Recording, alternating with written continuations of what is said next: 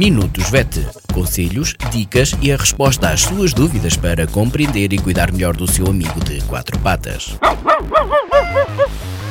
Minutos VET às quartas-feiras pelas 15h20, aqui na sua Vagos FM com a veterinária Ana Neves.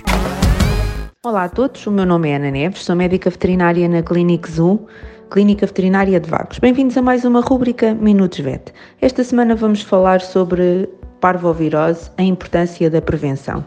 A parvovirose é uma doença provocada por um vírus chamado parvovírus que se aloja no trato gastrointestinal e que provoca uma destruição muito severa das paredes do intestino e do estômago. Causa vômitos e diarreia sanguinolenta e muitas vezes a morte do animal com grande sofrimento para o mesmo. A mortalidade é muito elevada, sendo de 98% em animais que não são tratados. E o vírus é muito contagioso e consegue sobreviver durante anos no, no meio ambiente. Apesar da evolução a nível clínico e de novos tratamentos e novas abordagens, é sempre uma incerteza a sobrevivência dos animais. E é sempre uma certeza o sofrimento que eles têm. Assim, o mais importante é mesmo prevenir. Primeiro, vacinar. As vacinas devem ser iniciadas pelas 5, 6 semanas de vida e devem, eh, nos bebés, terminar pelas 16 semanas. Devem ser reforçadas anualmente. Segundo, peça informações sobre o estado vacinal da mãe, sempre que isto é possível. Nas primeiras semanas, a imunidade dos cachorros vai depender da imunidade uh, materna. Em terceiro lugar, não retire os cachorros das mães muito cedo. Eles devem ficar com as mães até aos 2, 3 meses de idade e, de preferência, devem vir já com o protocolo vacinal iniciado. Quando receber um cachorro em casa, ligue primeiro ao seu médico veterinário assistente Informe-se sobre o que deve fazer. Antes de serem vacinados ou reforçadas as vacinas, é importante assegurar o protocolo de desparasitação e esse protocolo pode ser continuado em casa, sem necessidade de se dirigirem à clínica.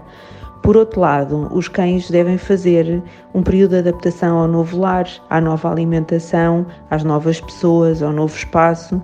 A falta da mãe e dos irmãos da ninhada é sempre também um fator de stress para o animal.